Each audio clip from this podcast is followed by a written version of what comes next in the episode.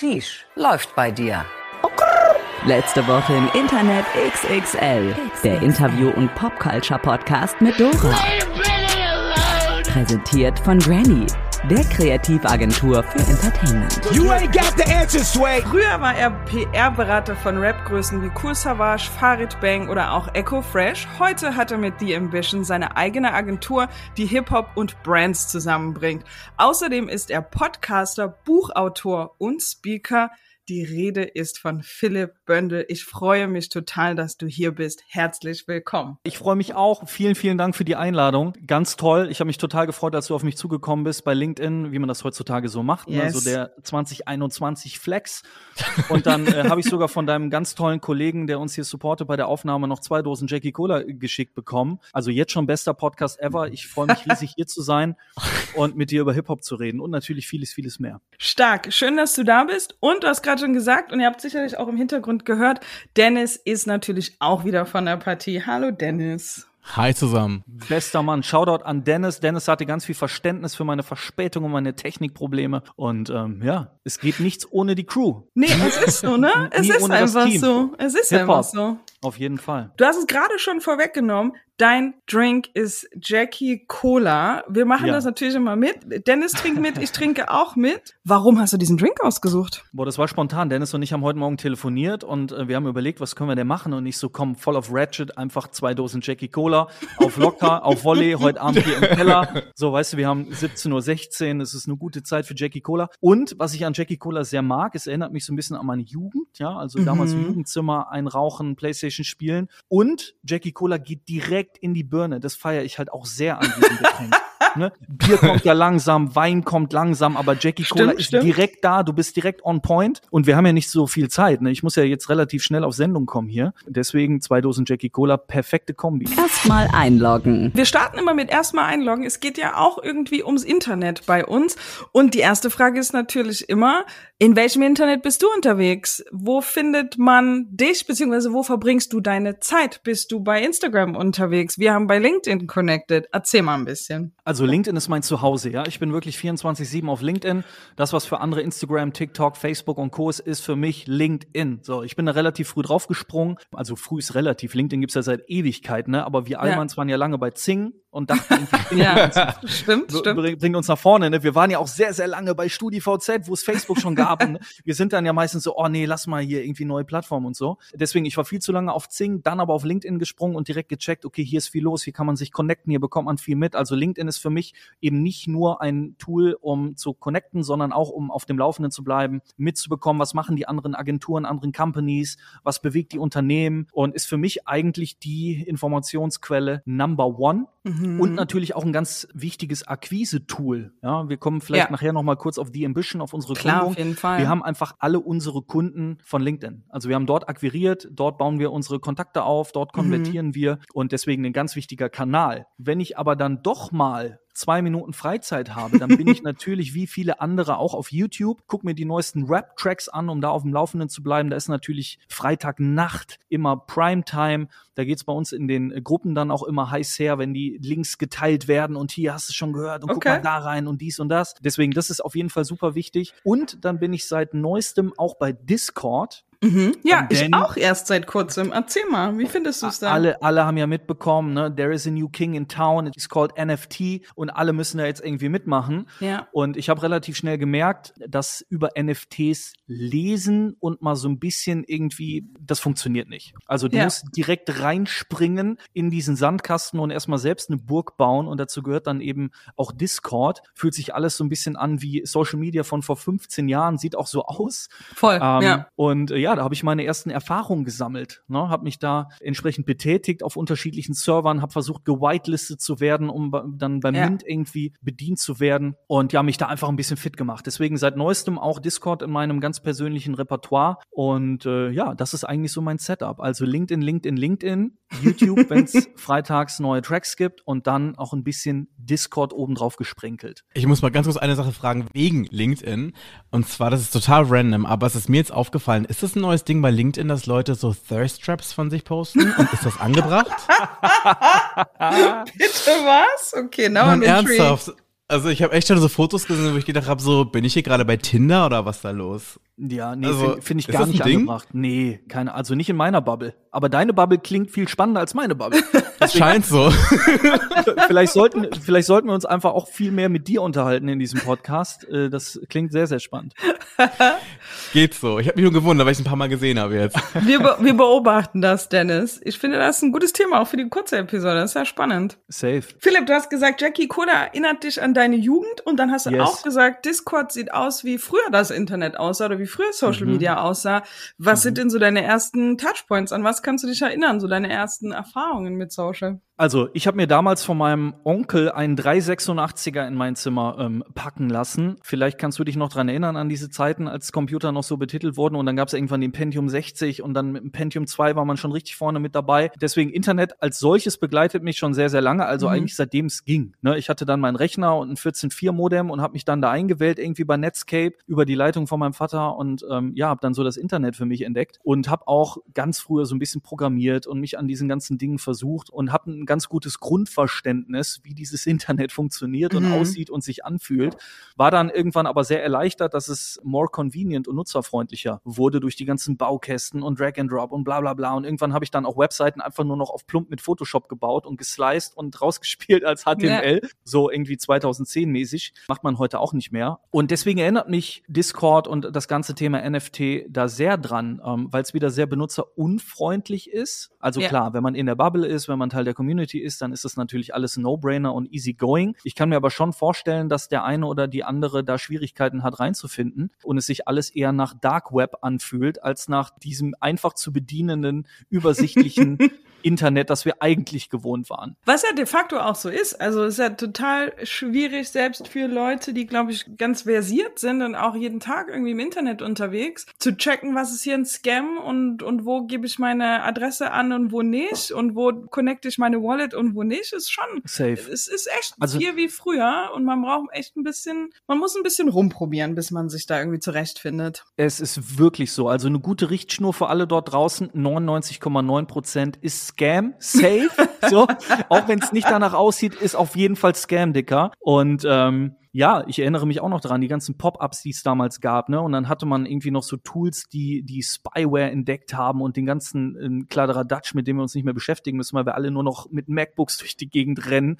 Und ich Ja. habe auch, glaube ich, seit 20 Jahren kein Virus mehr von Namen gesehen. Von dem her, alles ist cool geworden und jetzt versuchen die Halunken auf Discord alle wieder an unsere Wallets zu kommen. Und da muss man auf jeden Fall aufpassen und sich ein bisschen ja auskennen und Erfahrung sammeln. Und dann auch der ganze Kaufprozess, ne? Dann irgendwie OpenSea und dann die Wallet Extension und dann hast du irgendwie Metamask oder Coinbase und dann funktioniert das nicht. Und da musst du Ja. irgendwie dein, deine Coins ins andere Wallet übertragen und dann, und dann gibt's dieses Gas-Fee. Was zur Hölle ist eigentlich dieses Gas-Fee? Ja, wir sind alle, Und warum ist es 100 immer so viel auch? Warum ne? ist so viel? Warum gibt's das überhaupt? Warum muss ich jetzt Sprit im Internet bezahlen? Macht auch erstmal alles überhaupt keinen Sinn. Ja. Also, es ist echt eine neue Welt. Web 3 ist ein guter Titel, weil es ist wirklich die dritte Version des Internets. Und ich kann allen nur empfehlen, sich schnellstmöglich damit zu beschäftigen, denn that won't go away. Und je schneller du dich damit beschäftigst, desto besser. Ja, das glaube ich tatsächlich auch. Und ähm, witzigerweise, ich glaube, das haben Gäste in diesem Podcast so ein bisschen teilen das miteinander, dass man früh im Internet unterwegs war, gerne irgendwie an Computern irgendwie rumgemacht hat und versucht hat, Sachen zu verstehen und zu probieren und neue Sachen ähm, versucht hat kennenzulernen. Und ich habe das genauso gemacht wie du tatsächlich. Ich habe auch gedacht, ich verstehe dieses ganze NFT-Zeug nicht. Ich muss jetzt einmal durch diesen Prozess und bin dann Mhm. irgendwie auch auf Discord gelandet, bin entsprechenden Leuten gefolgt und bin auch einfach mal durch diesen Prozess mit wenig Geld, kein crazy fancy NFT gekauft, aber Same. einfach um einmal das ganze Ding zu Ende gespielt haben, habe ich das einfach mal probiert und es ist nicht easy tatsächlich. Nee, definitiv. Also Props an dich, dass du das auch gemacht hast. Ich glaube, das machen die wenigsten.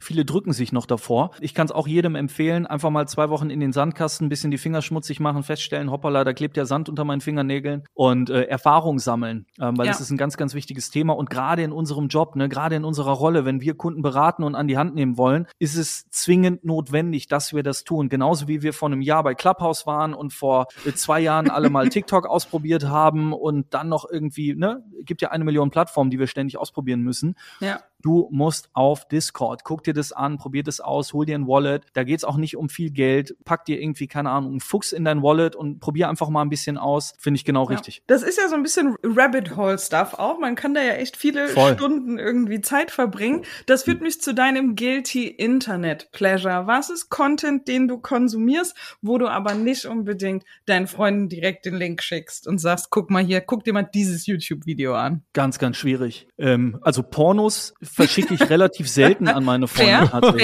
fair. Ich glaube, Ja. das ist okay. Ich glaube, das Ja. ist okay. Ja. Aber, aber YouTube-Content teile ich eigentlich schon auch echt gerne. Ähm, ich Ja. bekomme aber viel lieber Links, als dass ich sie verschicke tatsächlich. Hat auch ein bisschen damit zu tun, dass mir so die Zeit fehlt im Alltag. Also ich habe, ich vermisste tatsächlich so ein bisschen die Zeit, wo man einfach mal zwei, drei, vier Stunden auf random in, im Internet unterwegs war und in dieses Rabbit Hole konnte. Ich nutze dafür dann immer so den Urlaub oder die Feiertage, wie jetzt zu Weihnachten. Ich hatte Ja. seit Ewigkeiten mal wieder zweieinhalb Wochen frei und habe mir von Beginn an vorgenommen, okay, ich nutze die zweieinhalb Wochen und jede freie Minute, um wirklich mal in dieses Rabbit Hole NFT, Metaverse, Web 3.0 reinzuspringen. Und ja, höre dann wahnsinnig viele Podcasts und gucke mir Videos an und so weiter und so fort. Aber bis auf Pornos teile ich eigentlich alles.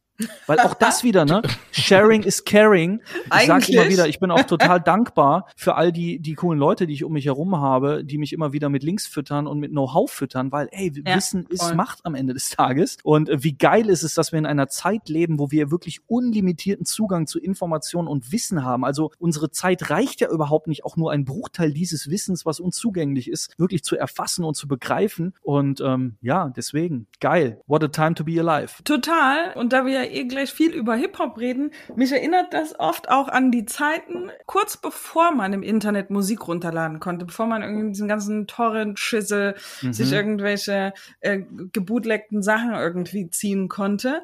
Ich erinnere mich, dass ich in New York war und mit Kassetten zurückkam. Und Geil. damit dann also quasi der Kumpel auch, was hat Ja. man da gekauft? Common, The Sixth Sense, ich glaube DMX, Then There Was Mhm. Hell, so diese Zeit war das.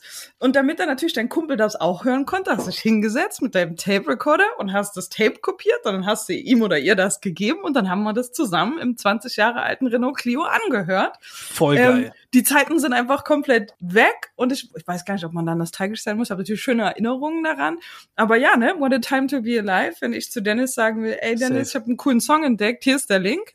Völlig anderes Leben jetzt, ne? Absolut. Ich habe mich äh, witzigerweise kürzlich noch dran erinnert, kleine Side Story. Und zwar haben wir den Winter auch genutzt, um den Keller mal aufzuräumen. Ne? Ich weiß nicht, ob ihr euren Keller immer up to date haltet, wir halt nicht. Nee. So, da wird zweieinhalb Jahre alles irgendwie reingepackt, so Vollkatastrophe und irgendwann kann man da gar nicht mehr rein und da muss man sich wirklich mal einen halben Tag neben den Keller aufräumen. Und das habe ich gemacht und habe da meine ganzen alten gebrannten CDs wiedergefunden. Kennt ihr das? So diesen Geil, Folder mit ja. diesen ganzen gebrannten CDs, den man sich nie getraut hat wegzuschmeißen, weil das könnte ja der irgendwie der Müllmann finden und nicht, dass es zurückverfolgt wird und nicht, dass du irgendwann dafür verklagt wirst, dass du dir vor 80 Jahren mal irgendwie, ne, so. Da waren dann diese ganzen gebrannten CDs und immer geil beschriftet, ne? Ich habe dann immer mein Edding genommen und Mixtape hier und das fürs Auto und bla und das für den Urlaub und jeder war ja irgendwie Mixtape DJ, ne? Total, Was ich da für ja. Hits drauf hatte, unnormal.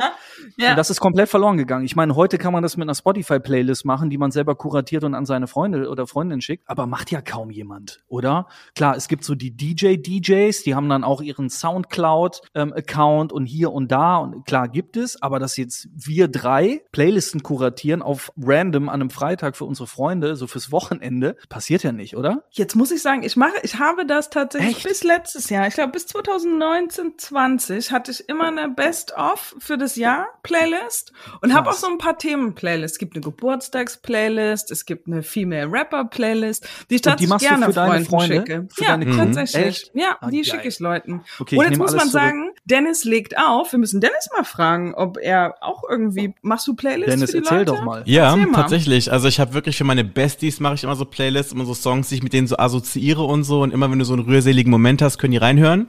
äh, oder andersrum.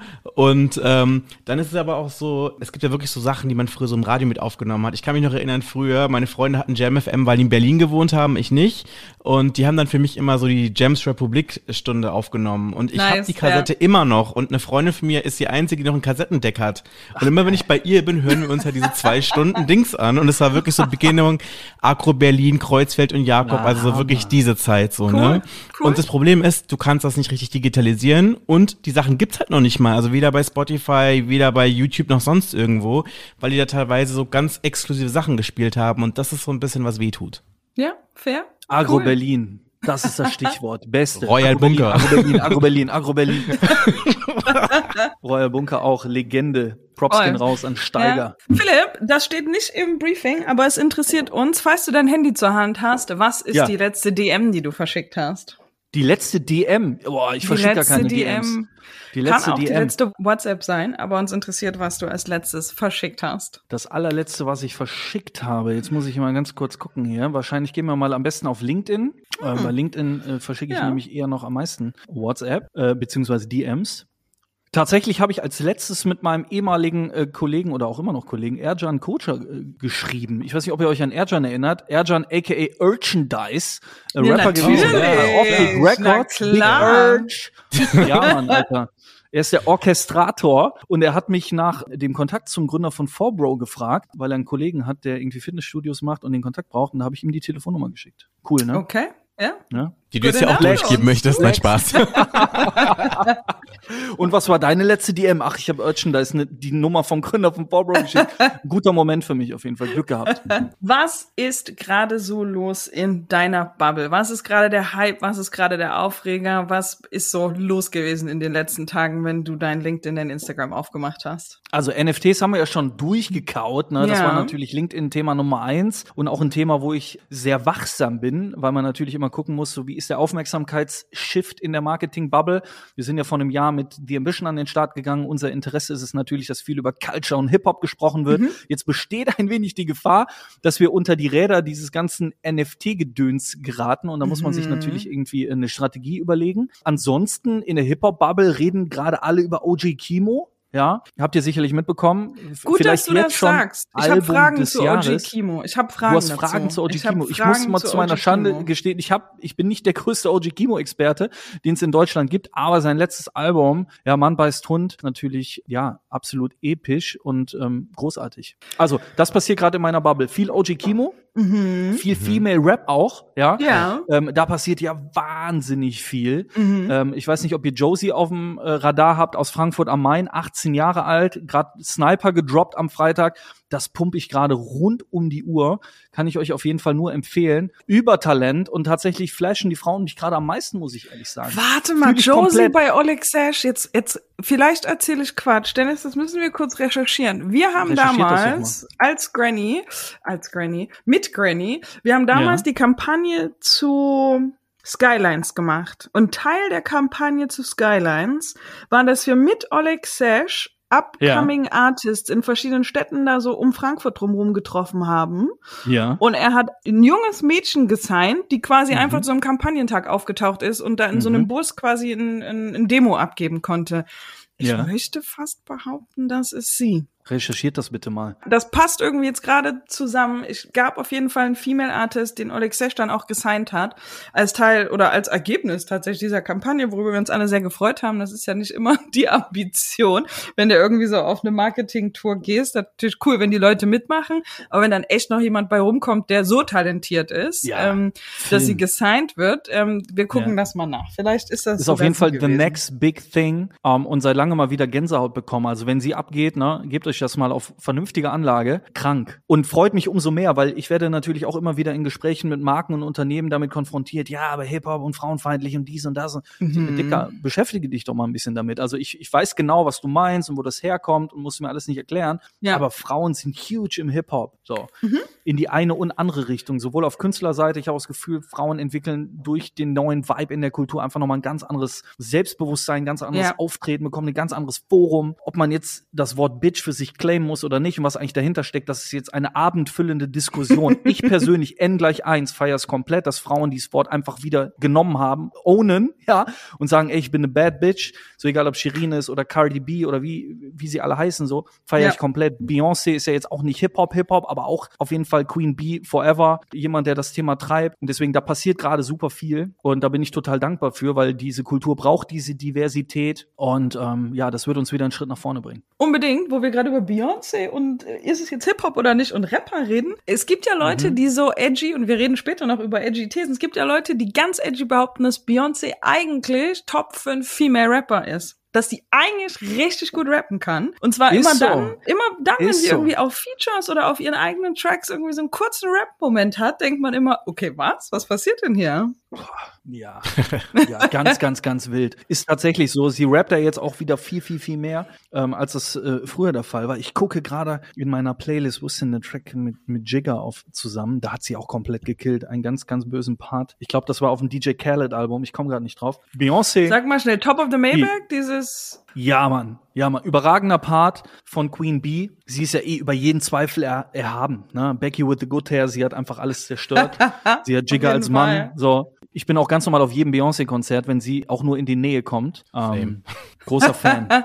Ähm, ich auch. Jetzt muss man aber sagen, wer vielleicht die Folge mit Yelda Türkmen gehört hat, die XXL-Folge, die erste, die wir released haben. Ich habe auch so ein paar edgy Takes auf Beyoncé. Also alle, die das hören, gerade und vielleicht hören wollen, was ich so an edgy Sachen über Beyoncé zu sagen habe, die sollten mal reinhören in die XXL-Folge mit Yelda Aber immer Türkmen. pro oder so unpopular opinion mäßig? Hardcore unpopular Echt? Opinion. Ja. Ich habe immer noch das- Schnappatmung. Das ist nur der, das ist nur der Tease. Da müssen die Leute reinhören. Das Sie ist nur waren der fronten, Tease oder jetzt was? hier. Nee, die anderen beiden, Dennis und Yelda, waren auf jeden Fall Team Beyoncé. Ich bin das ja grundsätzlich auch, aber ich habe hier und da Gut. mal einen Hot Take auf sie. Okay. Aber Beyoncé soll uns uns an. nicht zu lange beschäftigen jetzt. Sprechen wir über die Ambition und vor allen Dingen auch Yes. über euer Buch Erfolgsformel Hip-Hop. Yes. Erstmal zu The Ambition. Für was steht ihr? Du hast es ganz kurz schon gesagt gerade eben. Und wie seid ihr dazu gekommen, eine Agentur zu machen, die Marken und Hip-Hop zusammenbringt? Ja, long time in the making. Ähm, ich habe 2005 Abitur gemacht, ähm, danach eine Ausbildung zum Mediengestalter und habe während dieser Ausbildung begonnen zu bloggen. Und dieser Blog war, wie der Zufall es so möchte, bei hiphop.de.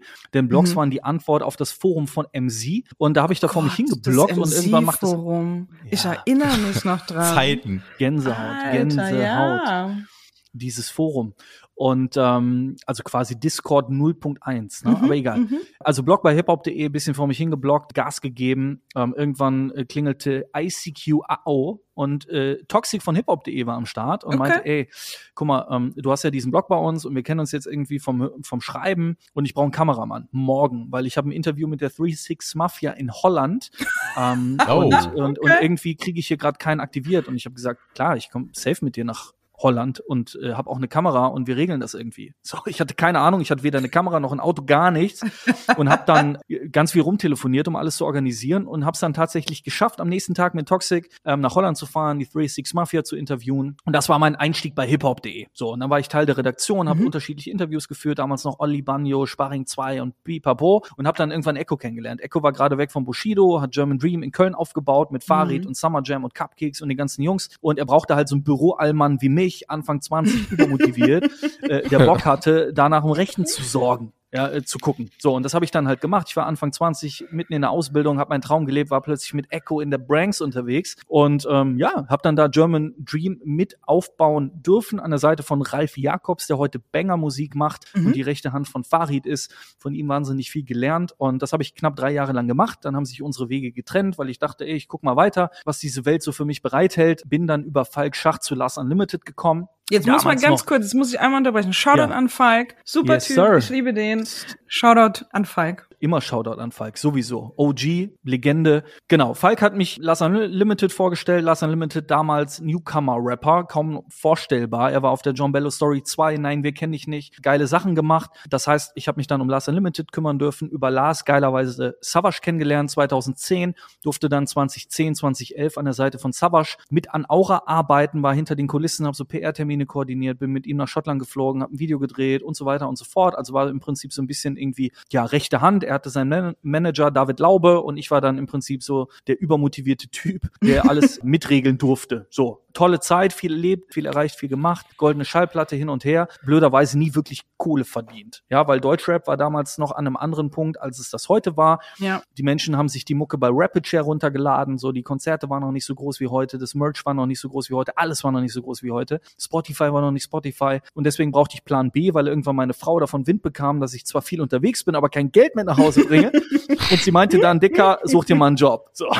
Und ähm, da bin ich in die Werbung gegangen. Das war 2014 ähm, habe mich bei zehn Agenturen beworben in Düsseldorf, hatte gar keine Ahnung von Werbung, muss ich dazu sagen. Es fühlte sich einfach nur so an, dass Werbung und Musik und Hip-Hop, das ist irgendwie, das ist doch naheliegend. Mhm. Äh, Bin dann bei Butter gelandet, tolle Kreativagentur in Düsseldorf, knapp 100 Mitarbeiter, durfte dann dort die Digitalabteilung mit aufbauen, bin 2017 Geschäftsführer geworden, 2019 ging es für mich in den Vorstand vom GWA. Dann hatte ich dieses Werbegame, wenn man so möchte, irgendwann relativ weit durchgespielt und mich gefragt, kann ich denn das, was ich hier gerade gelernt habe in den letzten Jahren, mit meiner eigentlichen Passion verbinden, nämlich Hip-Hop. So. Mhm. Und bin dann wieder auf Toxic zugegangen, den ich ja dann in, seit inzwischen 15 Jahren kannte und habe ihn gefragt, hör mal, wo stehst du gerade, wo steht die Kultur gerade, was könnten wir gemeinsam bauen, was es so in der Form noch nicht gibt. Und dann sind wir losgezogen, haben mit vielen Künstlerinnen und Künstlern gesprochen, mit vielen Unternehmen gesprochen, mit vielen Labels gesprochen, um einfach mal zu identifizieren, wo gibt es was und wo ist vielleicht ein Bedürfnis, das noch nicht befriedigt wird. So, und haben dann relativ schnell festgestellt, eine Agentur wollen wir nicht gründen, weil es gibt 28.000 Agenturen in Deutschland. Von den 28.000 Agenturen sind 500 geil und von den 500 geilen haben irgendwie 100 begriffen, dass es sowas wie Rap gibt. Also es braucht keine Hip-Hop-Agentur. Punkt. So. Ähm, was es aber braucht, ist Beratung, weil viele Unternehmen Ja. immer noch nicht begriffen haben, was ist eigentlich dieses Hip-Hop. Ne? Die denken, Hip-Hop ist Shisha-Bar und Bushido und Amtsgericht und Abu Chaka und Bing Bang Bung. Und das ist halt irgendwie schade, because Hip-Hop is bigger than that. So ist eine Klar. Kultur 1973 begründet, Bronx, DJ Cool Herc, ne, begründet von einer Gruppe Menschen, die aufgrund von Rassismus und Klassismus nicht Teil der Gesellschaft sein konnten und durften und die sich ihre eigene Kultur geschaffen haben. So dann 80er Jahre Dapper Dan, die erste Boutique in Harlem, Street Fashion mitentwickelt, so die ersten Gucci Prints irgendwie auf Starter Jackets und ihr kennt die ganze Geschichte. Und ähm, ja, das führt dann eben halt dazu, dass wir identifiziert haben, es braucht Aufklärung über diese Kultur und es braucht nochmal einen erweiterten Zugang zu dieser Kultur. Bedeutet, wir drehen uns nicht nur um Rap, sondern um die gesamte Kultur. Bedeutet auf der einen Seite natürlich Musik, aber auch Fashion, auch Street Art, auch Tanz und all die jeweiligen Unterkategorien, möchte ich jetzt mal sagen, weil Rap ist ja auch lange nicht mehr Rap. Ne? Es gibt ja da auch ganz viele unterschiedliche ähm, Genres im Genre und unterschiedliche Einflüsse und bla bla bla bla bla. Gleiches gibt bei Fashion und Street Art ist ja auch lange nicht mehr Trains Bomben in Berlin, sondern da gibt's ja auch irgendwie von Basquiat bis Bearbrick viele unterschiedliche Schattierungen, die alle irgendwo Teil der Kultur sind. Und wir können über Sneaker Culture reden, wir können darüber reden, was Jordans äh, mit unserer Kultur gemacht haben und so weiter und so fort. Also riesig große ähm, Playgrounds, auf denen sich Marken bewegen können. Ein riesengroßes Potenzial. Wir haben ähm, eine Abfrage gemacht, wie viele Menschen sich in Deutschland mit der Hip-Hop-Kultur identifizieren. Shoutouts an YouGov und haben festgestellt, dass sich 49 Prozent der 18- bis 24-Jährigen mit dieser Kultur identifizieren.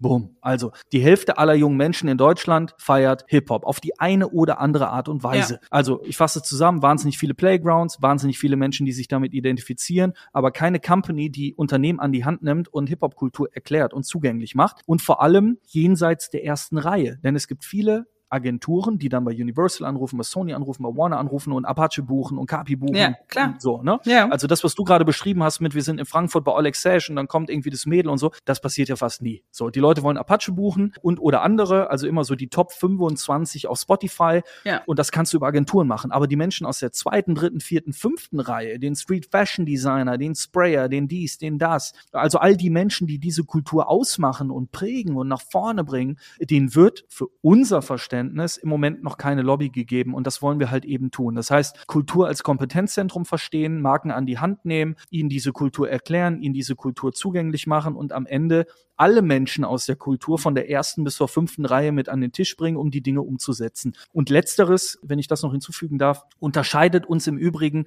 ganz dramatisch von einer Agentur, denn wir haben keine Werkbank bei uns. Das heißt, wir haben keine Mhm. Artdirektoren, wir haben keine Texter, also keine Menschen, die Dinge exekutieren. Das heißt, wir beschränken uns, wenn man so möchte, auf Beratung, Strategie, Konzeption. Und für die eigentliche Umsetzung arbeiten wir ausschließlich mit Menschen aus der Kultur. Das heißt, wenn wir feststellen, eine Marke passt zu dem einen oder anderen Milieu, dann schauen wir in dieses Milieu innerhalb der Kultur und sagen, alles klar, der Designer, der Videograf, der Illustrator, Illustrator, der Fotograf, so, das sind die, die Jungs und Mädels, die die Culture gerade pushen und die holen wir mit an den Tisch. Und so sorgen wir dafür, dass die Dinge immer zu 100 Prozent authentisch sind und dass kein kultureller Ausverkauf betrieben wird. Denn Ja. wenn wir über Hip-Hop-Culture reden, müssen wir auch über Cultural Appropriation reden. Total. Gerade wenn die zwei Gründer irgendwie zwei Whiteys aus Deutschland sind. Das heißt, unser Pitch ist es nicht nur, Marken und Unternehmen nach vorne zu bringen, sondern auch die Kultur nach vorne zu bringen. Und da gehört es dann eben auch zu, einen konstanten Value-Stream in diese Kultur zu schaffen, Ja, damit alle ihr Hack haben und ähm, wir uns damit auch auf lange Sicht wohlfühlen. Und das ist im Prinzip so in der Nutshell das, was wir mit The Ambition machen. Und äh, ja, ich könnte jetzt noch ewig drüber reden, aber ich glaube, für den ersten Eindruck reicht das. Cool, vielen Dank dafür. Da sind so viele Themen drin, die ich sehr spannend finde, wo wir, glaube ich, auch mit Granny viele Überschneidungspunkte haben. Vor allen Dingen, wenn es um, in unserem Fall ist es Popkultur, aber gerade wenn es um Kultur geht und wer die Kulturschaffenden sind, wer macht denn hier den Output und wer profitiert am Ende? Und gerade die Frage von Authentizität ist uns auch immer total wichtig und wir sehen eine schöne Entwicklung, dass auch Kunden und Kundinnen danach fragen, okay, aber wie sieht denn jetzt das Team aus, das an der Sneaker-Kampagne sitzt? Oder okay, ihr habt Ja. jetzt hier einen Rapper gebucht, aber wer ist denn da am Set? Ja, sind da irgendwie Ja, auch ein ja. paar People of Color und sind da ein paar Leute Ja. irgendwie vielleicht mit einem Immigrant Background? Also da höre ich das sehr gerne, dass euch das auch sehr wichtig ist. Und solange wie ich jetzt, glaube ich, in der Marketingindustrie arbeite, ist ja der Einfluss von Hip-Hop auf Mainstream-Kultur nicht von der Hand zu weisen. All die Felder, die du gerade genannt hast, ob es Tanz ist, ob es Musik ist, ob es Klamotten sind, die Sneaker, die jeder trägt, alles hat irgendwie mit dieser Kultur zu tun.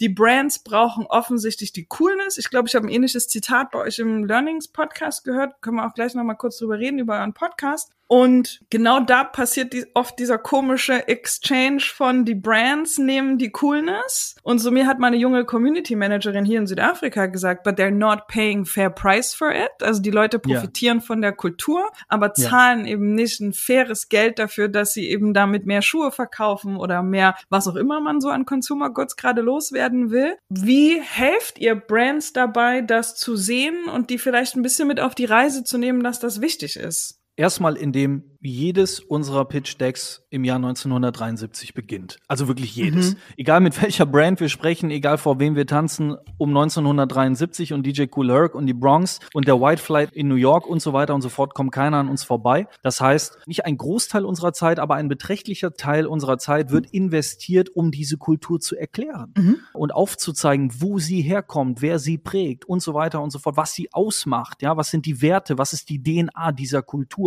Und wir können mit Stolz behaupten, dass wir bis heute mit keiner Marke zusammenarbeiten, die das nicht peilt. Ja, das ist Ja. uns wirklich wichtig. Also wir haben immer gesagt, wir haben fünf ausschlaggebende Kriterien dafür, ob wir mit einer Marke arbeiten oder nicht. Und Cultural Fit und Cultural Know-how gehört definitiv dazu. Also das muss passen, sonst funktioniert das nicht. Weil wir halt auch nicht um die Ecke kommen, um jetzt die Kuh zu melken und zwei Jahre einen auf Hip-Hop zu machen und Kapi irgendwie sieben Brands zu verkaufen und dann sind wir irgendwie wieder raus und machen NFTs, sondern Hip-Hop ist unser Thema, Hip-Hop ist unsere Kultur und dafür wurde die Ambition gegründet.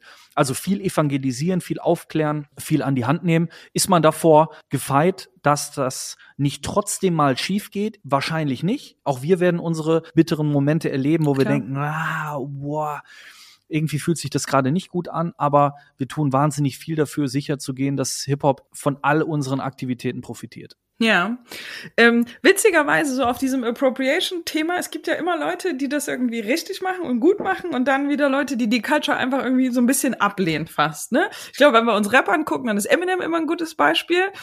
Niemals Ja, würde klar. jemand sagen, der ist nicht credible oder der ist nicht Straße so. genug. Und Mhm. man würde wahrscheinlich auch immer sagen, der hat immer zum richtigen Zeitpunkt Props an die Culture gegeben. Der wusste, wo er herkommt, der wusste, wo die Musik herkommt, der konnte immer die richtigen, ich nenne es jetzt mal zitieren, die richtigen Menschen zitieren und man nimmt ihm einfach ab, dass er so sehr brennt für die Kultur, dass die Frage seiner Hautfarbe irgendwie irrelevant ist. So. Voll. Ähm, dann hast du Gegenbeispiele, dann hast du irgendwie, ich nenne es jetzt mal vielleicht eine Iggy Azalea oder ein Bad Baby oder sowas, die direkt auf die Fresse kriegen und sagen, ja, aber okay, ihr wisst doch gar nicht, was ihr hier macht. Hast du so ein bisschen neben dem sich informieren über die Kultur, hast du noch ein paar mehr Insights, wie man es richtig machen kann, als jemand, der auf diesem Spielfeld teilnehmen möchte und vielleicht eben nicht ein Street Kid ist, das selber rappt, sondern einfach Bock hat auf die Kultur und die Kultur liebt? Ich glaube tatsächlich, dass es drei Steps sind. Das eine ist selber für Know-how und Verständnis sorgen, ne? indem man sich viel drauf schafft, informiert und so weiter und so fort. Dann ist es uns wahnsinnig wichtig, dass bei The Ambition auch ausschließlich Menschen rumlaufen, die Teil der Kultur sind. Ja, das heißt, wir haben ja nicht nur Beobachter der Kultur,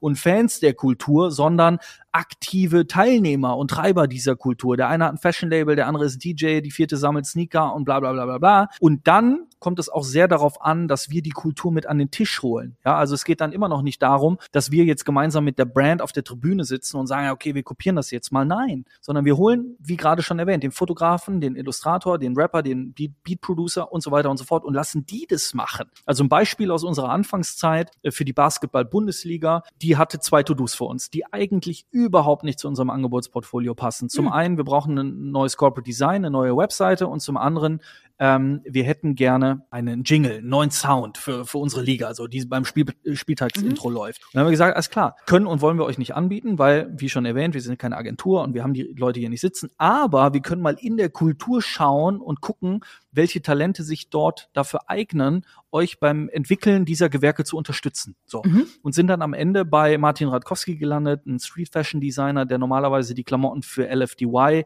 und Peso designt. Der hat sich dann dem Corporate Design gewidmet und dem ist auch unter anderem die Webseite zu verdanken. Und auf der anderen Seite bei Alexis Troy, den sicherlich viele Hörerinnen und Hörer kennen, Haus- und Hofproduzent von Rin, gelandet, der sich dann mit dem Thema Sound DNA, Jingle, Beat etc. Mhm. für die BBL beschäftigt hat. So. Das heißt, so klassische Kreativagentur-Gewerke, wenn man so möchte, haben wir einfach in die Hände der Kultur übergeben und ja. die machen lassen. Und das fühlt sich einfach gut an, weil die kriegen am Ende des Tages die Kohle, die sorgen dafür, dass es authentisch ist, die betreiben die Wertschöpfung, ähm, die haben Einfluss und so weiter und so fort. Und ich glaube, das ist so der Dreiklang, sich selber informieren, mit einem Partner wie uns oder euch zu arbeiten, der auch nachweislich Culture ist und in letzter Instanz dann auch wirklich die Kultur mitarbeiten zu lassen und nicht einfach nur als Sponsor aufzutreten. Weil das ist auch mein Problem mit vielen Marken, Marken in der Hip-Hop-Kultur, ohne jemandem zu nahe treten zu wollen, aber die kommen mit einer Schubkarre voll Geld, ja, die stellen dann irgendwie die Dosen in die Ecke oder die Kühlschränke in die Ecke und machen ja. und tun und tralala, aber die haben ja kein wirkliches Interesse an der Kultur, meiner Meinung nach. Ja. Also wenn, da musst du wirklich enablen und Plattformen bauen und, und, und, und befähigen und es geht nicht um Kohle. Wir brauchen keine Kohle. Also jetzt erst recht nicht mehr. Ja. So vielleicht noch vor 15 Jahren, da haben wir uns über jeden gefreut, der irgendwie eine Jam sponsert. Mittlerweile, wir haben genug Kohle. Also die Künstlerinnen und Künstler haben Kohle, alles ist irgendwie cool. Wir brauchen Marken, die es wirklich ernst meinen, die uns dabei helfen, langfristig Companies, Marken, Produkte zu bauen, Plattformen zu bauen und die Kultur nach vorne zu bringen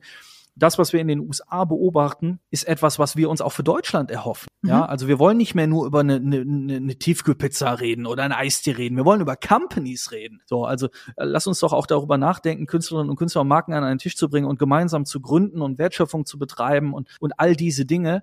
Und ja, da wollen wir einfach mithelfen, das zu erreichen. Sehr cool. Und tatsächlich, ähm, ja, ich teile total viele dieser Ansichten und freue mich sehr, wenn es viele Player gibt in Deutschland, die da die Ambition haben ähm, und das Know-how mit Marken diese Sachen umzusetzen. Das führt mich zu dem Buch Die Erfolgsformel Hip-Hop. Yes.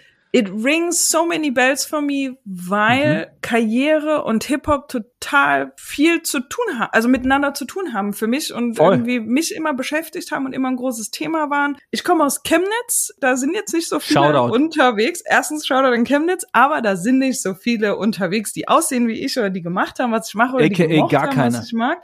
AKA ja. gar keiner, minus so ein paar Leute, die man jetzt auch, glaube ich, in der Musikindustrie irgendwie kennt, an die man sich, die jetzt noch erfolgreich ja. sind und die damals erfolgreich waren. Ja. Die Haltung, die man über Hip-Hop bekommen hat und das Selbstbewusstsein, das man über Hip-Hop bekommt und oh, das Wissen, dass da draußen noch jemand ist, der im Moment keine Access hat, der im Moment keine Teilhabe hat und sich daraus was baut. Das hat mir viel geholfen und vor allen Dingen auch die Idee, und ähm, vielleicht spricht auch dich das an, die Idee, dass ich auch in Jogginghosen und Sneakern Chefin sein kann und Unternehmerin Safe. sein kann und dass Safe. mich Leute ernst nehmen können, wenn ich authentisch auftauche mit eben meiner Kultur, den Klamotten, die ich mag, die Musik, die ich mag, die Styles, die ich mag. Und da hat Hip-Hop total viel für mich getan und tatsächlich noch eine Side-Story immer bevor wir pitchen, also bevor wir irgendwie in große Termine müssen, gibt so einen Song. Natürlich ist Jay-Z auf dem Song. Es ist Drug Dealers Anonymous mit Pusha T und Jay-Z. ja.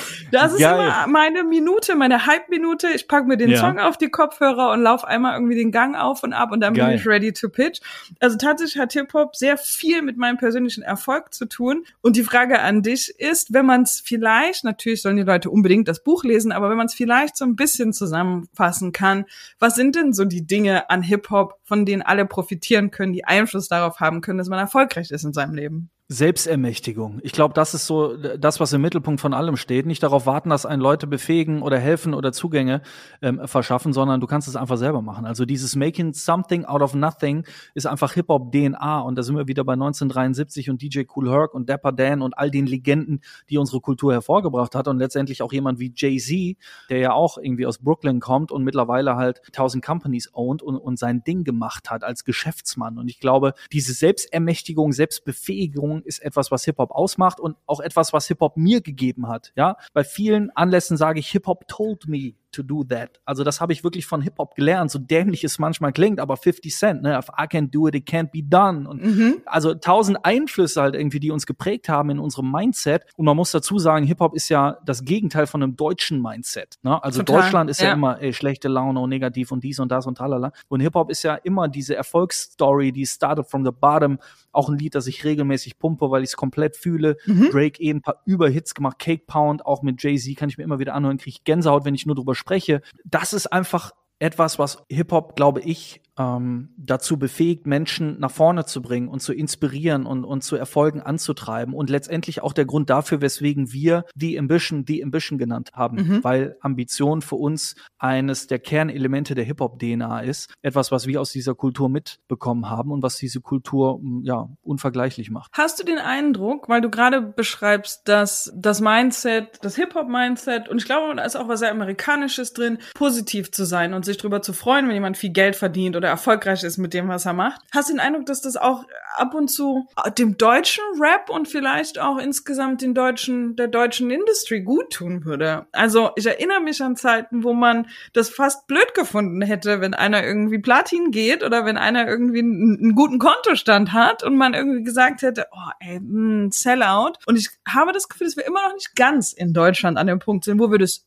cool finden für einen anderen, dass jemand erfolgreich ist oder vielleicht viel Geld verdient hat oder, und darum geht's ja eigentlich, dass jemand das gemacht hat, was sein oder ihr Traum war, dass jemand wirklich umgesetzt hat, worauf er oder sie Lust hatte und dann damit auch noch erfolgreich ist. 100 Prozent. Deutschland ist immer noch Neidkultur, Neidkultur, Neidkultur. Ich glaube, das hat sich bis heute auch nicht wesentlich geändert. Hip-Hop trägt zwar einiges dazu bei, dass sich das ändert, aber es ist wirklich selten, dass hier jemand äh, über die Straße geht, einen anderen in einem Ferrari sieht und Props gibt oder in, in einem Bentley oder so. Also ich hatte heute ein Kundenmeeting und der Ansprechpartner hatte original den Dior-Sneaker, den Kim Jones für Nike mhm. designt hat. So, den, und ich bin direkt zu ihm hin, habe gesagt, Dicker, übertriebener Schuh, voll geil, Props. Und er war, also, konnte kaum glauben in dem Moment, was da gerade irgendwie passiert, weil normalerweise guckt man sich den Sneaker an und ist irgendwie neidisch darauf und sagt nichts und so, boah, hast du den gesehen? Guck mal, ja. der hätte den Dior-Sneaker so. Nein, Mann, voll geil. Und ich freue mich für jeden, der was reißt, für jeden, der äh, seinen sein Hack verdient und der weiterkommt in seiner Karriere, weil es wird einem ja nichts geschenkt. Also ja. everything ist, weiß ich nicht, äh, deserved. Ja? Selbst Influencer und Influencerinnen, das ist ja eigentlich so das, wo man am meisten drauf schimpft. Ne? Ah, guck mal, die macht jetzt ihre Videos und verdient damit ganz viel Geld. Ja, aber kannst du ja auch machen. Mach doch die Kamera an, setz dich davor, lass dich jeden Tag irgendwie begleiten und dokumentieren. Wenn du sagst, es ist einfach, dann mach doch einfach selber. Also ich respektiere jeden, der es selbst irgendwie geschafft hat und der selbst was aufgebaut hat. Das ist für mich Hip-Hop und selbstverständlich und davon haben wir in Deutschland safe und explizit auch in der Hip-Hop-Kultur noch viel zu wenig. Da ist immer noch viel zu viel Neid. Mhm. Ja.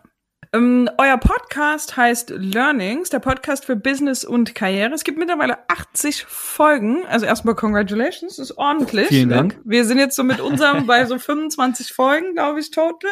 Das ist auf jeden Fall viel Arbeit, sehr geil.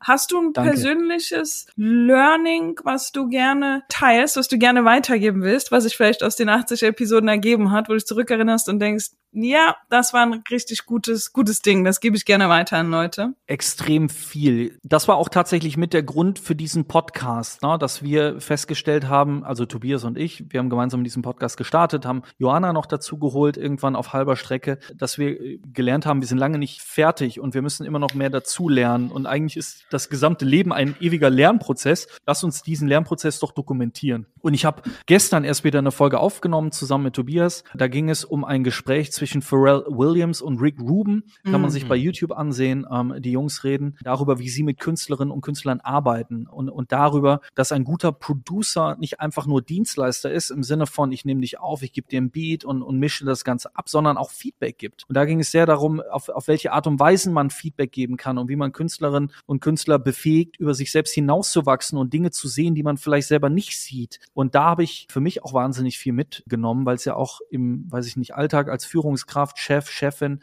darum geht, auch sein Team um sich herum immer wieder weiterzubilden und besser zu machen. Und deswegen, ich lerne tatsächlich bei jeder Folge dazu. Ich hätte jetzt nicht das eine Learning, das da hervorsticht. Ich genieße es einfach, mich weiterzubilden. Ich finde es wahnsinnig bereichernd. Und ähm, ja, deswegen macht dieser Podcast so unglaublich viel Spaß. Und deswegen sind wir inzwischen auch schon auf über 80 Folgen. Sehr cool. Und wo du gerade sagst, Rick Rubin, es gibt auch eine geile Doku. Ich glaube, die kam vielleicht zum Black Album mit raus von Jay-Z, Ja. wo du Rick und Jay bei der Ja. Arbeit siehst. Puh, Ja, legendäre Szene. Alter, also das Ja. ist wirklich, Aber auch voll- ist echt besonders.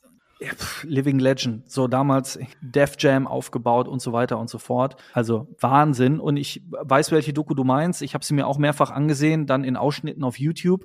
Ja. Und das fand ich auch so geil, weil es einfach hinter den Kulissen war und extrem authentisch. Ne? Da hast du ja wirklich diese Bettmatratzen gehabt, die aufgestellt wurden zu einem Genau. Tonstudio. Ja, und dann geht ja, Jigger ja. da rein, rein und, und rappt zwischen diesen drei Bettmatratzen irgendwie seine Parts ein. Und du denkst dir, Dicker, verrückt. Auch das ist Hip-Hop, halt Hacker-Mentalität. Ne? Ich stell drei Bettmatratzen auf und das ist einfach meine Booth. Total. So, also, wirklich cool. Äh, das ist ja auch sehr besonders an dem Spirit und ich finde, da kann man sich viel für unsere Kreativarbeit als Agentur oder auch als Berater ziehen. Aus Hacker-Mentalität, nichts was ja. machen, ja, total. Ja. Und ich Ja, brauche nicht mach immer irgendwie viel. ein 20-Mann-Team und wir müssen nicht immer, wir Nee. können nicht immer nur an Sets kommen, die eine Viertelmillion gekostet haben. Und vor allen Dingen finde ich so in der Social-Media-Tradition, aus der viele Grannies kommen, da war man früher das Social Media Team in der Company. Du musstest ein bisschen Ja. editen können, du musstest ein bisschen Photoshop können, du musstest wissen, wie man eine Kamera bedient, du musstest wissen, wie du eine solide Copy irgendwie noch an den Post kriegst. Da sind so viele Dinge drin, die ich so schön finde, auch am kreativen Schaffen, eben aus nix was machen, wo es auf jeden Fall sehr viele Parallelen zum Hip-Hop gibt.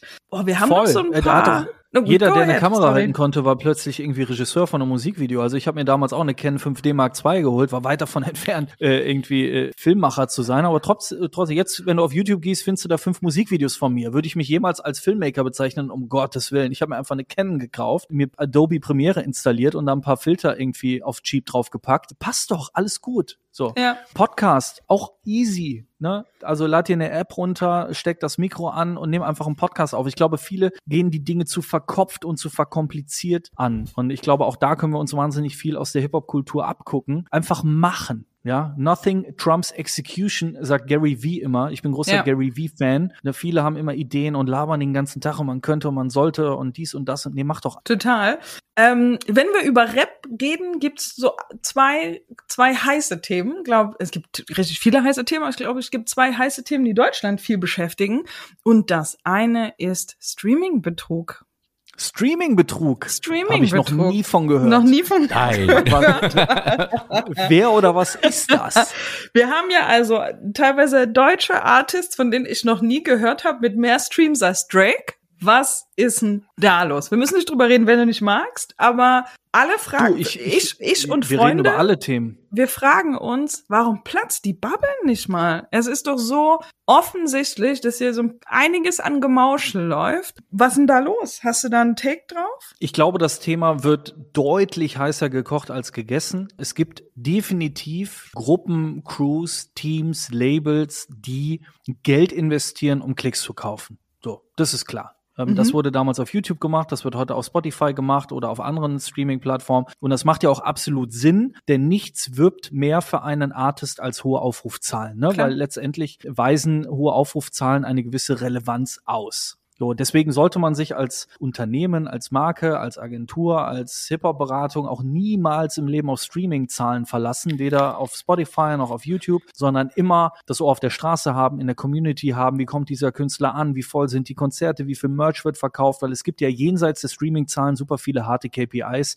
Ja. ähm, die du heranziehen kannst, um die Relevanz eines Künstlers oder einer Künstlerin zu bemessen. Und ähm, von dem her, ähm, ja, gekaufte Klicks sind ein Thema, im Übrigen nicht nur im Hip-Hop, sondern überall im Ja, auf Internet. jeden Fall. Klar. Ähm, auch bei Creatoren, Influencern etc. pp. Und wenn du auf Amazon gehst, da sind auch 10 von 10 Bewertungen gefälscht und eingekauft. Also egal, und wir haben eben über Discord und den Scam auf Discord gesprochen. Also ja. das Internet ist voller Betrug und da kann sich letztendlich auch Spotify nicht von frei machen. Und wir haben auch über die Hacker-Mentalität von Hip-Hop gesprochen, dass Hip-Hop immer wieder dazu in der Lage ist, vielleicht auch Barrieren zu umgehen oder gewisse Dinge für sich zu nutzen, auszunutzen. Das ändert aber alles nichts daran, dass Hip-Hop die einflussreichste und größte Kultur dieses Landes ist und vielleicht sogar der Welt, wahrscheinlich sogar der Welt. Und dass es da draußen wahnsinnig viele einflussreiche Künstlerinnen und Künstler gibt. Ob jetzt immer alle Klicks bis auf die letzte Kommastelle äh, genau richtig sind, safe not. Ja. Aber das ist für mich eher so ein, so, ein, so ein Randphänomen. Und egal mit wem ich spreche, niemand glaubt, dass da irgendeine Bubble platzt, weil nochmal, es gibt halt jenseits der Streaming-Plattform auch noch andere KPIs, die man heranziehen kann. Und wenn man das tut, dann stellt man fest, die Kultur ist größer denn je und Ja. stärker denn je und einflussreicher denn je. Und ähm, ja, deswegen blicken wir frohen Mutes Richtung Zukunft. Okay. Das andere Thema, was heiß diskutiert wird in, in Hip-Hop Deutschland, ist, glaube ich, insgesamt auf der Welt, aber Deutschland ist wie immer ein bisschen spät dran. Diversity, Queerness äh, im Hip-Hop. Wir haben jetzt gerade in der Folge, die ich heute Morgen aufgenommen habe, für den kurzen Podcast über Haiti gesprochen, die das ja richtig blöd gemacht hat irgendwie. Sie hat, sie verwendet das Wort schwul in einem negativen Kontext in ihren Songs, sitzt da mit Tim Melzer im Podcast, der spricht sie drauf an und am Ende korrigiert sie Tim Melzer und sagt, dass er das irgendwie doof findet und nicht so ganz mit ihrer Erklärung mitgehen kann. Warum tut sich das Business in Deutschland da noch so schwer? Ich habe das Gefühl, dass die Amerikaner da auch wieder viel früher waren, das einzusehen. Einige Rapper haben es gut hinbekommen, publicly irgendwie eine Meinung dazu zu haben und haben ihren Content angepasst. Also nicht, dass du eine Antwort auf, auf diese Frage haben musst im Detail. Man weiß ja immer nicht, was die Leute im Einzelnen bewegt. So, aber es so insgesamt als Kultur habe ich das Gefühl, dass so einige Rapper in Deutschland das noch nicht ganz so ernst nehmen, wie sie es vielleicht ernst nehmen müssten. Ist eine richtige Beobachtung und ist definitiv ein Thema. Ich kann mich einer, einer Antwort und Lösung auch nur annähern und weiß auch nicht mal, ob sie richtig ist. Aber ich glaube, dass, dass viele Rapperinnen und Rapper in Deutschland deutlich konservativer sind, als wir das so denken. Das hat auch viel mit religiösen Hintergründen äh, zu tun, mit, mit Familien zu tun, in denen man sich bewegt und so weiter und so fort. Da ist ein progressives Weltbild nicht immer und überall an der Tagesordnung. Ja. So, das heißt, ähm, diese, diese Hintergründe spielen in Deutschland eine relativ große Rolle. Punkt. So, erstmal. Ähm, Ja. In den USA ist das weniger Thema. Und ähm, das, was ich erstmal gut finde, ist, dass wir zwar nicht an der vordersten Front sind und auch nicht immer frühzeitig am Start, aber relativ schnell adaptieren und ich glaube, mit einem sehr offenen und wachen Auge auf die Dinge blicken. Also wenn Savage ein neues Album rausbringt und sagt, auf dem Album fällt kein Schimpfwort, dann ist es ja auch schon mal irgendwie ein Riesenschritt nach vorne. Krass, So. ja, auf jeden Fall. Und, und voll geil. Statement. So. Ja. Und, und Savage ist ja einer der Vorreiter unserer Kultur, zumindest in Deutschland. Ähm, ich glaube, Shirin David tut gerade wahnsinnig viel irgendwie Mhm. auch für die Ladies mit ihrem Selbstverständnis und der Message. Also es gibt da draußen viele, viele, viele, die in die richtige Richtung gehen. Bad Moms möchte ich auch gerne hervorheben. Ja, Tolle junge total. Frau, offen bisexuell und so weiter. Also auch toll, pushing boundaries. Und ich glaube, es ist nur eine Frage der Zeit, wann der erste deutsche Rapper auch endlich seinen Nagellack anbietet, wie das äh, Lil Yachty und andere in den USA tun. So, also von dem her, wir Deutschen hinken da zwei, zweieinhalb Jährchen hinterher, aber es ist nicht so, dass wir völlig abgehangen sind und äh, deswegen wird sich das hierzulande auch noch in die richtige Richtung entwickeln. Spannend ist ja, hoffen. dass wir in einer der nächsten Folgen sogar einen der ersten offen queeren Rapper haben werden. Echt? Ash Wer? Mo. Ach geil. Ich bin auch Mhm. gespannt auf ihn. Das ist auch geil. Guck mal, dass ihr, dass ihr ihm ein Forum bietet, dass ihr das aufgreift, dass ihr die Kultur da auch wieder nach vorne bringt und dem Ganzen Visibilität gibt, finde ich super. Deswegen auch Props an euch, dass ihr das entsprechend pusht. Dennis, waren wir falsch mit den Pronouns? Ist Ash ein they Nein, schon- oder hat schon er ist ein er? Nee, nee. Ist schon Okay. ist ein Kumpel von mir, ja, ja. Ja, Sehr okay, gut. okay. Okay. gut. Sehr gut. Philipp, wir haben für dich eine neue Kategorie in den Podcast gemacht. Und zwar nennen wir die Kategorie Award Show. Und du darfst Awards verleihen für bestimmte Eigenschaften uns oder dir bekannter RapperInnen, mit denen du vielleicht schon Geil. zusammengearbeitet hast. Ich stelle dir Geil. ein paar Fragen und du sagst Ja. uns, wer den Award bekommen würde. Frage Okay, eins ist, wer hat die besten Tracks? Also im Sinne von, wer kriegt den Award für die beste Musik von dir, von den Rappern und RapperInnen, mit denen du so zusammenarbeitest? Die beste Musik, wer hat die besten Tracks? Jetzt auch so über Jahre oder jetzt gerade aktuell dieses Jahr? Ah, auch gerne so über Jahre. Wen, wen hörst du selber? Wen machst du selber im Auto irgendwie auf dem Weg ins Office mal an? N gleich eins, aber ich feier Flair sehr hart. Ähm, Okay. Flair, eine sehr, sehr kontroverse Person, die Auf auch ähm, an, an der einen oder anderen Stelle auch schon mal einen Fehltritt hingelegt hat. Aber ich finde, ähm, der Kollege hat sich immer wieder neu erfunden und ähm, jetzt auch schon, keine Ahnung, über gefühlt 15 Jahre immer wieder ähm, ein krasses Produkt auch an den Start gebracht und, und diese Oldschool-Feelings und ist safe auch ein OG unserer Szene, wenngleich man viele seiner Aussagen immer wieder relativieren muss. Das heißt, ich würde gerne differenzieren zwischen dem eigentlichen Produkt Mhm. und der Person und, und dem, wofür die Person letztendlich steht. Also Flair feier, ich feiere auch Bushido, muss ich ehrlich sagen. Ne? Also man kann auch gegen Bushido eine Million Dinge sagen. Ich meine, auch ein absoluter OG. Wir sind alle mit Bushido groß geworden, so vom Bordstein zur Skyline. Pff, brauchen wir gar nicht irgendwie drüber reden.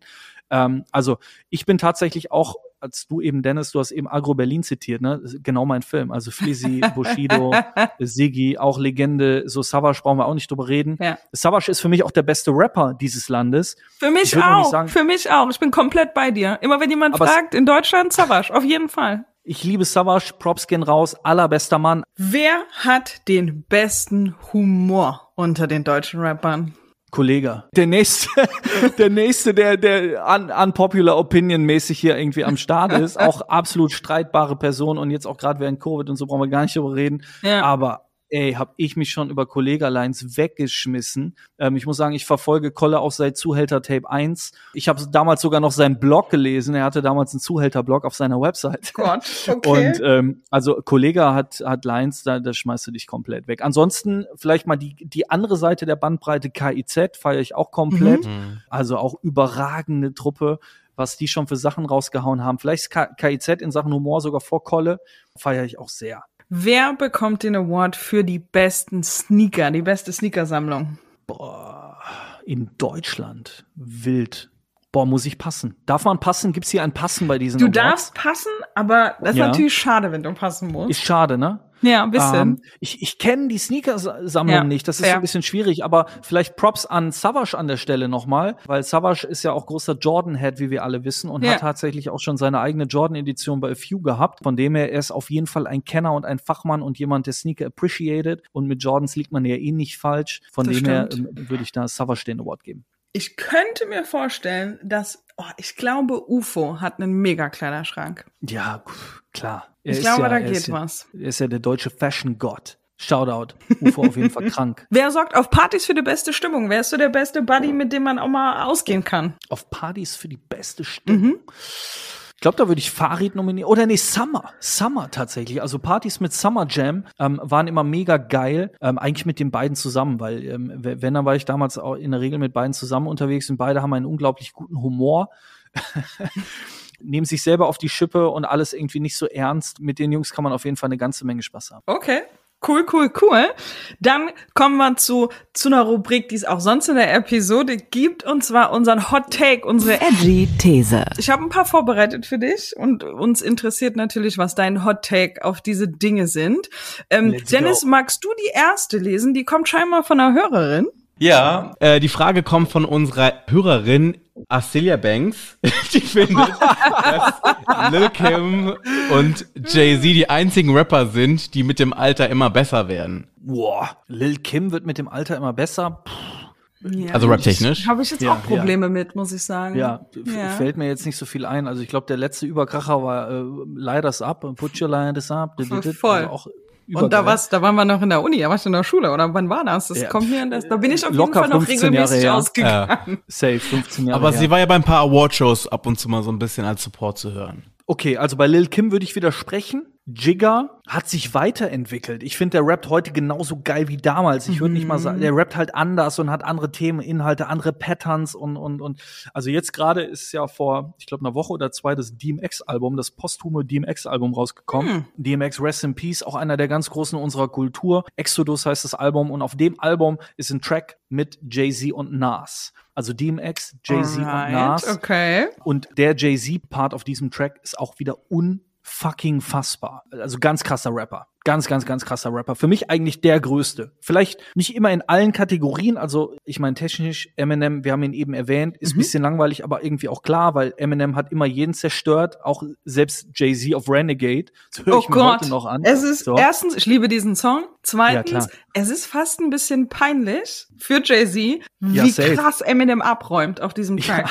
Hat er auch zugegeben. Also es hat ihn äh, komplett irgendwie unerwartet erwischt. Ähm, es war aber auch der hungrigste Eminem aller Mhm. Damals. Das war ja voll seine Zeit. Ne? Da hat Eminem ja auch noch gedisst. Also es geht ja auch nichts über Eminem Diss-Tracks. Ne? Wenn er irgendwie Benzino oder Ja Rule Ja. zerstört, das sind bis heute die krassesten Tracks. Also Jigga würde ich zustimmen. Lil Kim nein, Jay-Z ja. Du hast gerade schon ganz kurz angeschnitten. Ein Hot Take, den wir hören wollen von dir, ist die Top 5. Du hast Jay-Z, glaube ich, jetzt einfach mal an den Anfang dieser Liste gepackt, auf die Top 1. Aber wer ist, wer ist Top 5? Wer sind die Top 5 Rapper? International. Top 5 international, also Jay-Z auf 1, Eminem auf 2. Ich muss 50 Cent auf 3 setzen. Er ist es safe nicht, aber er hat für mich persönlich eines der besten Alben aller Zeiten gemacht, nämlich Get Rich or Die Trying. Mit Get Rich or Die Trying ging Hip-Hop für mich auch so richtig los. Ich krieg immer noch Gänsehaut, wenn, der, Ja. wenn, wenn das Centstück fällt.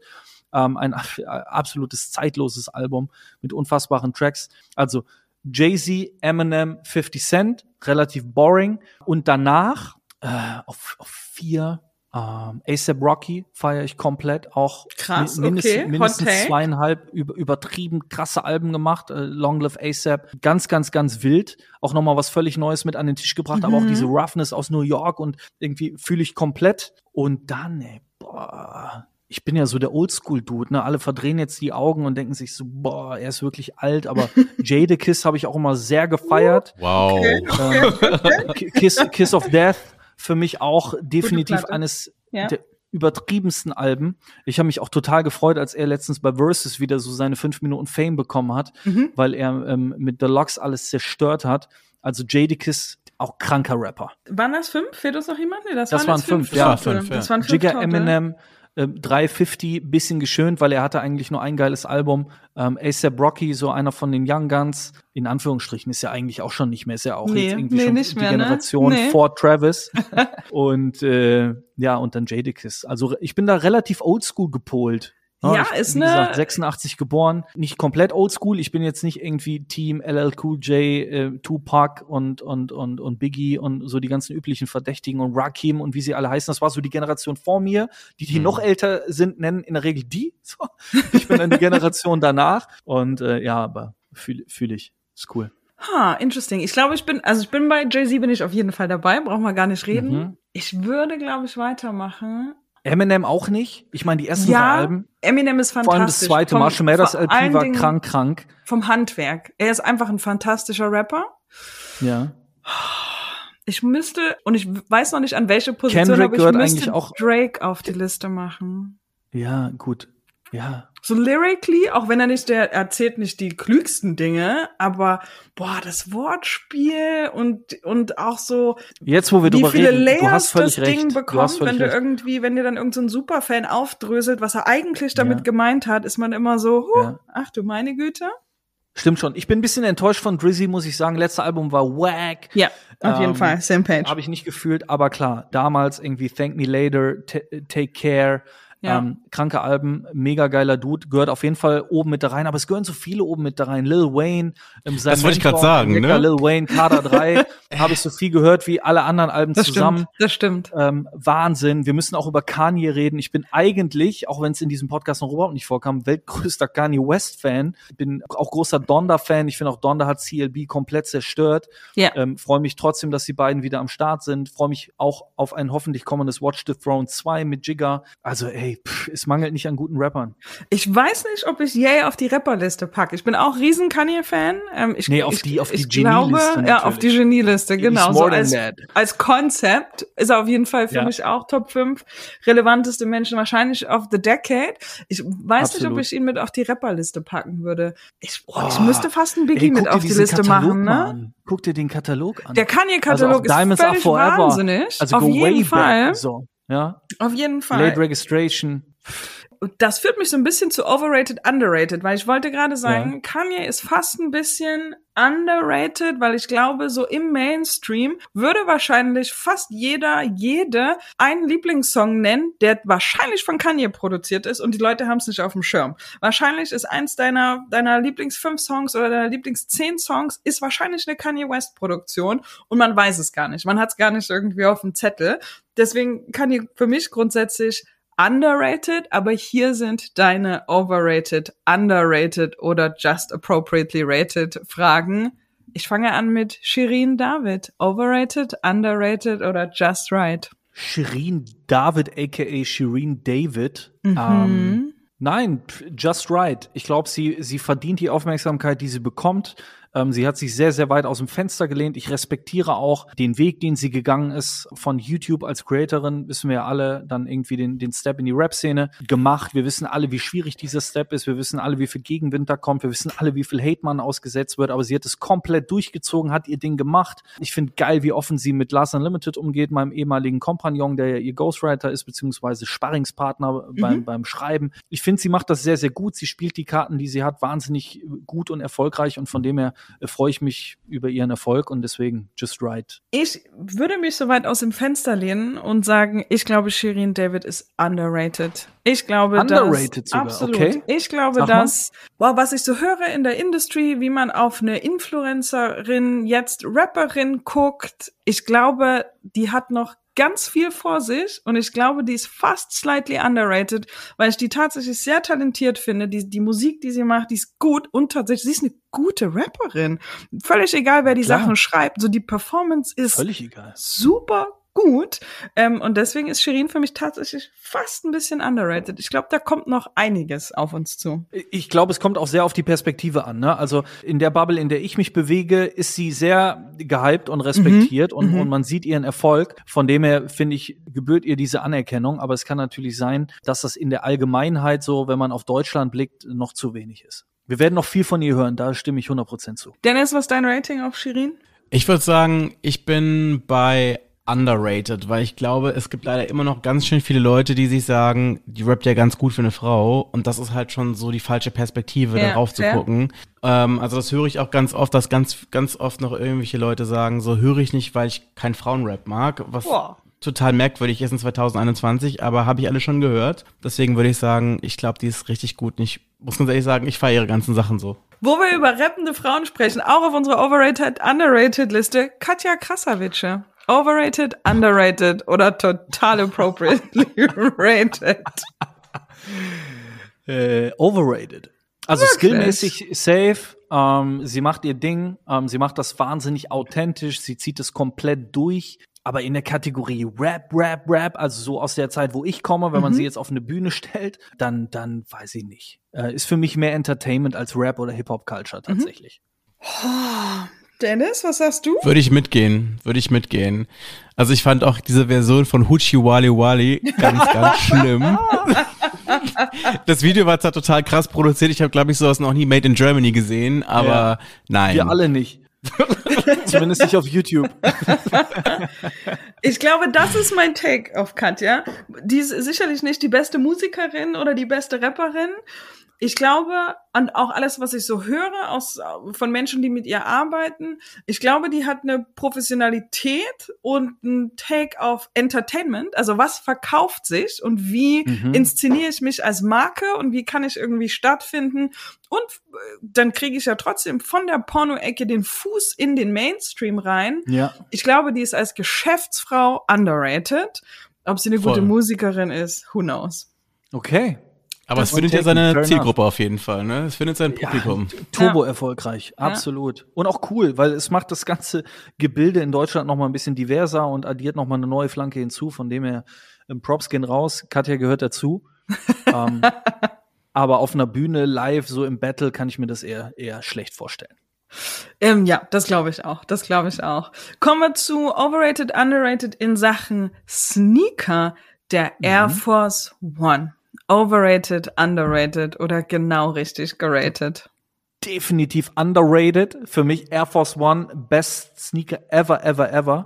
ähm, äh, sporte ich heute noch. Ich habe immer ein paar weiße Air Force im Schrank, Mhm. die müssen auch immer clean sein, die werden auch regelmäßig ausgetauscht. Ich bin auch einer der wenigen Menschen in Deutschland, die ähm, Air Force One von Nelly immer noch pumpen. So und, und fühlen. Okay, okay. Nelly allgemein, oder? Air Force Underrated. One. Ja.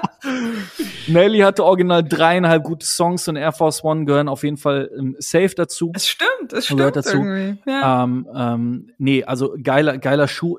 Persönlich für mich jetzt N gleich eins Philipp Böndel ist der Air Force auch noch über dem Jordan. Ich war nie Team Jordan. Ähm, wird jetzt viele irgendwie schockieren, sondern ich habe viele Paar Air Force. Ich habe auch mehr Air Force als Dunks. So, also Mhm. es sind ja so die drei Lager. Eigentlich gibt's nur zwei Lager. Eigentlich gibt's nur die Lager Jordans und Dunks. Und dann kommt ganz lange nichts und dann kommen irgendwann die Air Force. So, und ich bin, bin dann irgendwie bei den Air Force Jungs und Mädels und äh, von dem her, nee, underrated. Für mehr Air Force in den Schuhregalen dieser Republik. Bin auch großer Air Force Fan. Ähm, Gut. Tatsächlich auch lange Air Force gekauft, bevor ich überhaupt einen Jordan angefasst habe. Richtig so? Ich würde sagen, Highs trotzdem- oder Lows? Beides tatsächlich. Beides. Beides. Du Mhm. findest in meinem Schrank in vielen Farben äh, Highs und Lows. Immer gerne Air Mhm. Force gekauft. Finde auch ein weißes Paar Air Force muss man im Schrank haben, ein schwarzes Paar Air Safe, Force muss man im klar. Schrank haben und dann noch Absolut. irgendwas mit so ein bisschen Das ist meine Special. erste Frage beim Date. Hast du weiße Air Force? Sonst muss man nicht weiterreden. Ich würde aber trotzdem sagen, korrekt geratet. Ich glaube, die haben den richtigen Platz in Culture. Was sagt Dennis? Echt? Äh, ich bin ganz bei dir, also Bass Joe. das ist genau da, wo es sein sollte. Okay, okay. Kommen Was wir zu unserem. Yeezys? Oh, Yeezys? Kommen wir noch zu Yeezys? Riesenfan. Yeezys 350 Riesenfan. Ich, ähm, ich muss Für mich jetzt der sagen, beste Schuh ever. Ich habe zehn Paar im Schrank. das ist das Problem. Ich habe auch Mhm. richtig viele Yeezys. Ich liebe den Schuh, äh, sowohl Safe. 350er, 500er und tatsächlich mein Favorite Favorite wird für immer der Wave Runner bleiben. Ich glaube aber, Der Wave Runner. ähm, overrated as fuck. Echt? Ja. Nein, nein. ich liebe den nein, Schuh, nein. weil ich die Silhouette toll finde. Ich trage den viel. Ähm, meine und Freundin macht sich die ganze kind, Zeit ja. lustig darüber, dass was das ist doch immer wieder der gleiche Schuh. Was ist das? Den Schuh hattest du doch gestern. Und ich so, nein, der hat eine andere, ist eine andere Farbe. So. Mhm. Ähm, ich glaube aber, oh, gerade die 350er, die kannst du nicht mehr anziehen. Doch, doch. Nee, also wir in Ich Düsseldorf rocken die auf jeden Fall noch. So. Du kannst sie nicht mehr anziehen.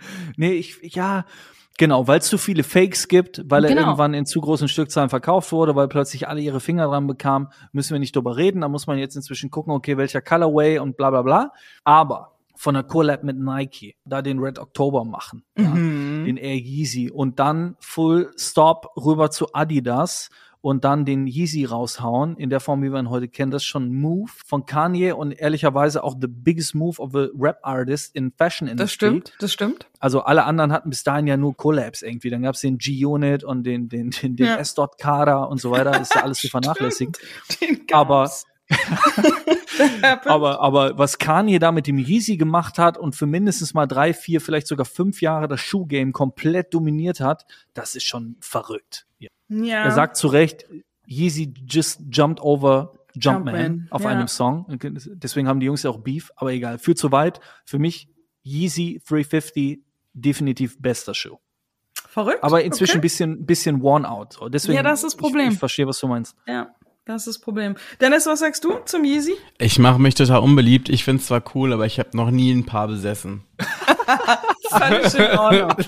Völlig in Ordnung. Okay. Wir cool. schließen die Overrated, Underrated Runde mit ähm, folgender, folgender Kategorie. Eistee von Rappern. Overrated, Underrated oder Just Right? Ich würde sagen, just right, tatsächlich. Ähm, es nervt zwar komplett, über dieses Thema zu sprechen und man kann es alles irgendwie nicht mehr hören. Und wenn es irgendein Thema 2021 gab, dann Eistee von Rappern. Aber man muss ehrlicherweise gestehen, dass Universal da eine super, super Idee hatte. Und ich bin viel im Austausch mit Philipp Swetz und der Abteilung bei Universal. Und die haben das damals als erste in einer Marktforschung entdeckt und dann mit den entsprechenden Protagonisten drüber gesprochen, die es heute machen. Und ähm, von dem her haben die Kollegen und Kolleginnen dort sowohl mit der Tiefkühlpizza als auch mit dem Eistee einen sehr, sehr guten Riecher gehabt. Der Erfolg spricht Bände. Wir Menschen der Hip-Hop-Kultur sagen ja immer, Numbers don't lie. Ja, Ne? ja. Man lie, women lie, numbers don't. Ja. Zitat Jay-Z. Und von dem her kann man ähm, Ice-T nicht haten, auch wenn er einem inzwischen richtig auf den Senkel geht. Ich bin auch der Meinung, es braucht keine weiteren. Ich stehe auch allen äh, kü- kürzlichen Kreationen irgendwie von Hafti bis hast du nicht gesehen sehr kritisch gegenüber. Aber ich finde, dass mal mindestens der Brattee und der Dirty durchaus eine Berechtigung haben. Ja. Und ähm, ich freue mich, dass wir da jetzt so langsam die First Steps machen Richtung Unternehmertum in der Kultur. Ja, auf jeden Fall. Ähm, bin ich komplett bei dir. Ich glaube auch Just Right. Es müssen jetzt nicht noch fünf Leute einen Tee machen, aber ich Bitte fand auch nicht. vor allen Dingen Brattee krasser Move, überall in den Schränken stand der auf Augenhöhe. Der ist auch ist ein guter Eistee, muss man auch mal sagen. Ich mag Ey, den der auch. schmeckt so Bester. lecker. Guter Eistee. Absolut. Ja, Nächstes Mal auch Right. Wodka, wenn wir den Podcast machen. Ähm, Brattee Gin is a thing Brattee auch. Gin? Voll Echt? gut. Ja, auf jeden Fall. Ist das wirklich eine Sache, das zu mischen? Ähm, ja, kann man machen. Auf jeden Fall. Also ich, ich habe zum Beispiel jetzt gesehen, dass es von Shirin jetzt auch äh, was gemixtes gibt, also wo diese so, so ein bisschen Alkoholmäßig. Extra. Ja. Richtig eklig. Nein. Das ging gar nicht. Das wir, ging gar noch, wir nicht. wollten noch positiv bleiben in diesem Podcast. Dennis, liebe es. Also, sorry. Nein. Leider nein. Du musst einfach nochmal probieren. ja, bitte, probieren. Der zweite Schluck schmeckt immer besser als der erste Schluck. Vielleicht wird es nach der dritten Dose besser. Man weiß es so. nicht. Musings zum Schluss. Ihr Lieben, wir müssen zum Schluss kommen. Philipp, gibt's einen Account oder ähm, Channels oder Menschen im Internet, die du unseren HörerInnen empfehlen möchtest? Gibt's irgendwas, was sich die Leute unbedingt angucken müssen, wo du jetzt gerne noch einen Shoutout geben magst? Es gibt wahnsinnig viel, deswegen fällt mir das jetzt sehr, sehr schwer. Aber ähm, wir haben eben kurz über Gary Vee gesprochen. Gary Vee ist für mich echt eine Inspirationsquelle, die ich mir immer wieder gerne ansehe, anhöre, äh, durchlese. Hat auch gerade wieder ein Buch rausgebracht. Ist Typsache. Es gibt auch viele, die mich auslachen für Gary Vee. Ich feiere es komplett. Ich mag die Energie. Ich brauche immer wieder so jemanden, der mich pusht und das macht er auf jeden Fall. Deswegen wäre das tatsächlich meine Empfehlung dieses Podcasts. Schaut mal bei Gary Vee rein für den Fall, dass ihr ihn nicht auf dem Schirm haben solltet. Alright. Und dann noch mal zu deinen Socials. Wo findet man dich? Wo findet man die Ambition? Auch da gerne noch mal ein Shoutout in eigener Sache. Äh, kommt alle bei LinkedIn vorbei. Das ist dieser Kanal, der nach Zing aufkam und wo wir Businessmenschen uns rumtreiben, um zu netzwerken. Also einfach bei LinkedIn reinschauen, Philipp Bündel. Ich freue mich über euren Besuch und das Vernetzen und alles andere ergibt sich dann von selbst. Alright. Vielen Dank, Philipp. Es war wunderbar mit danken. dir. Gutes Es hat Gespräch. großen Spaß gemacht. Ich freue mich immer, wenn Absolut. ich mit Leuten über Hip-Hop bisschen abnörden kann. Ich glaube, ich Immer. langweile die Menschen in der Agentur manchmal. Von daher freue ich mich, wenn wir anderthalb Stunden, zwei Stunden über diese Themen sprechen können. Ja. Das war letzte Woche im Internet XXL. Ihr findet uns überall da, wo es Podcasts gibt. Auf Social findet ihr uns auch unter letzte Woche im Internet. Und bis zur nächsten Episode, ihr wisst, seid lieb zueinander, vor allen Dingen im Internet.